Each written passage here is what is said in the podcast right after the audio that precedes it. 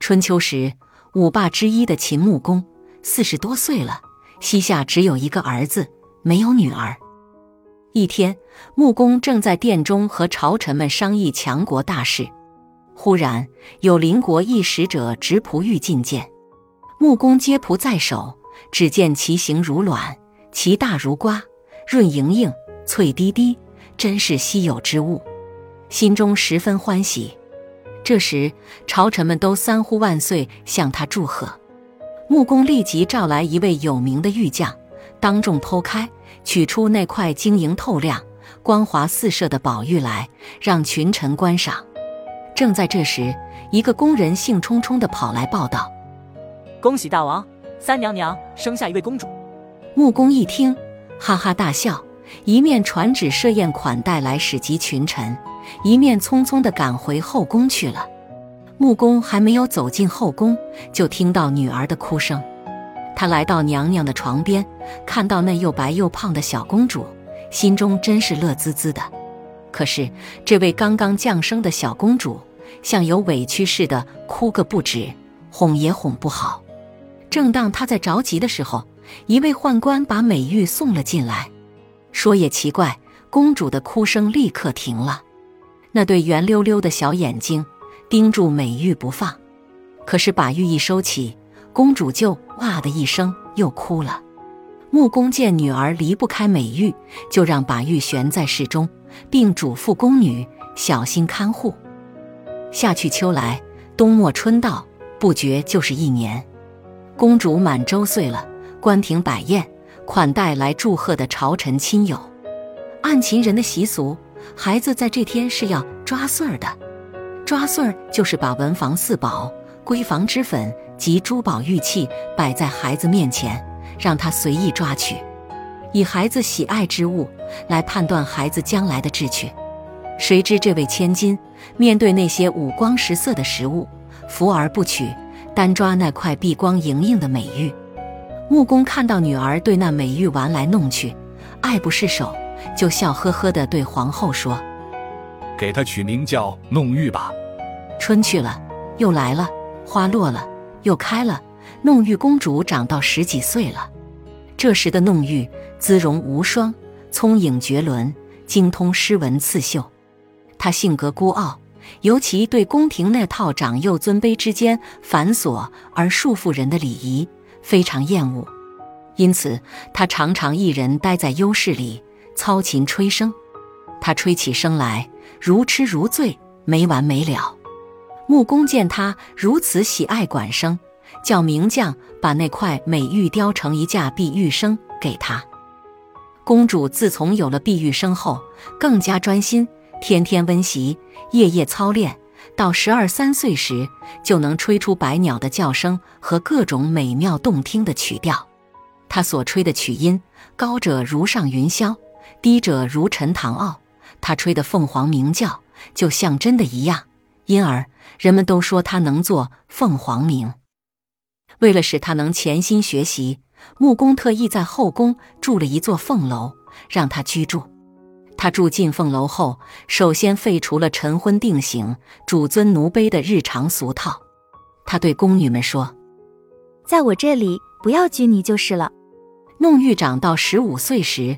温文娴静，技艺过人，各国王子都来向她求婚。一天到晚，秦宫的门前车水马龙，来往不绝。而明智的父王对这颗掌上珠的择聘，没有采取父母之命、媒妁之言那一套礼教，而是让公主自己选择。公主说：“富贵我不求，贫贱我不嫌，唯有志同道合，才是我所希望的。”可是多少求婚的人都没有被公主选中，穆公又遣人到全国各地去寻访，但还是不得其愿，因此一场热极一时的择聘也就冷淡了下来。一天夜里，长空如洗，明月皎洁，弄玉公主赏了一阵月后，又身依朱栏，吹奏起她那凤凰鸣的曲子来。夜静生寂，这悠扬的曲声。清音细细，如柳如丝，飘出宫墙，回荡于夜空。忽然，一阵袅袅的曲音，和着自己的玉声，如怨如慕，如泣如诉，声声清越，从空而来。起初，他还以为那是自己所奏的回音，细一听，是从东方天际飘云而下的洞箫声。此声非同凡响，一连几夜都是如此。于是公主就特意吹奏了一曲《凤求凰》，然后不回楼阁，似睡非睡地进人了梦乡。朦胧中，她静立纱窗，遥望星空。忽然，东南方天门大开。五光十色，倾泻楼台。只见一个眉目清秀的少年男子，羽冠鹤氅，身跨彩凤，飘飘然从空而来，到凤楼前落下。只见他手持紫玉箫，徐徐吹奏，其声似春风习习，似细柳丝丝，似白云悠悠，似小溪柔柔。弄玉公主听得心驰神荡，像身在云雾之中。曲毕，即问。此何曲也？那少年答曰：“华山吟第一弄。”并说：“我叫萧史，居于华山明星崖，因有凤缘，才应曲而来。”说毕，又飘然乘凤而去。弄玉公主想把他招回来，刚一伸手，碧玉声落地，她从梦中惊醒，睁眼一看，什么也没有，而梦中所闻还蒙绕在耳。第二天，公主把所梦告诉父王，穆公即派大将孟明以梦中形象去华山寻访。孟明来到华山幽谷，询问一位樵夫。那樵夫说：“有一青年隐者于中峰明星崖结庐独居，每日下山沽酒。其人善吹箫，他的箫音可达数百里，听者流连忘返。”孟明攀藤越岭，来到明星崖。果然找见萧史，并请他下山去见穆公。八月十五那天，萧史来到秦宫，秦穆公一见他举止潇洒，眉目清秀，风韵喜人，先自欢喜，就以上宾之礼待之。而躲在帷幔后面的弄玉公主一看，真和梦中所见一模一样，心中不由得一阵喜悦。于是穆公召来百官，要求萧史吹奏。萧史从袖中抽出紫玉箫，在殿堂中从容地吹奏起来。一曲奏完，余音在空，袅袅不绝；二曲奏毕，殿柱上的赤龙彩凤神态跃跃，似舞似飞；三曲奏罢，片片彩云飘绕殿銮，百鸟飞来，凤翔于天，鹤鸣在地。大家不约而同的赞道：“仙乐，仙乐。”都一拜大王，祝贺公主。穆公更是欢喜。公主在帷幔后也发出慨叹之声：“真乃梦中之郎也。”穆公高兴地对萧史说：“爱女弄玉，颇通音律，愿与善箫者匹配。而你的箫声能通天地，又是梦中相见，当是无序了。今天正是八月十五日，月圆于天，人合于地，当众就把公主许配萧史了。”萧史和公主身居凤楼，相敬如宾，寻曲觅谱，切磋技艺，倒也消闲。而萧史自到凤楼，不食素粒，只饮数杯酒。公主也跟萧史习起导气之法，渐渐不时。但每到星夜，他们都要把悠扬的笙箫声送出宫墙，以乐人间，不觉就是数月。一天晚上，奏完笙箫后。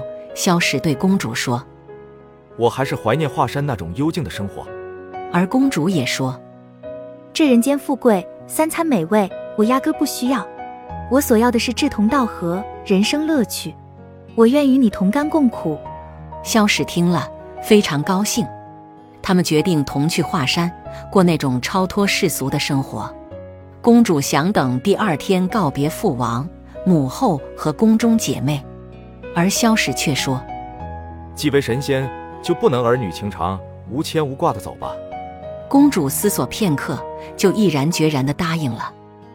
于是萧史拿出紫玉箫，对空吹奏一曲，便从空中急飞来赤龙彩凤，落在楼台前。